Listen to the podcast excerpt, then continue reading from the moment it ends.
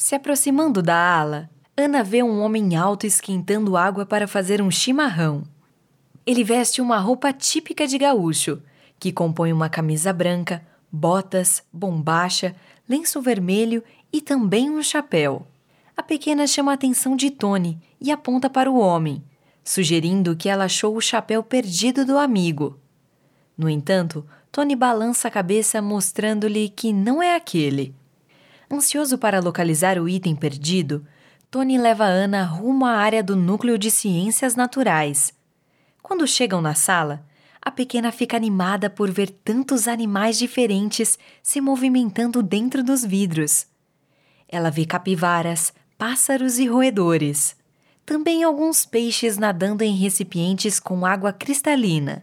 Curiosa para saber como os animais chegaram até o museu, pergunta: como todas aquelas pessoas e esses animais vieram parar aqui? Tony se ajoelha em frente a Ana para explicar.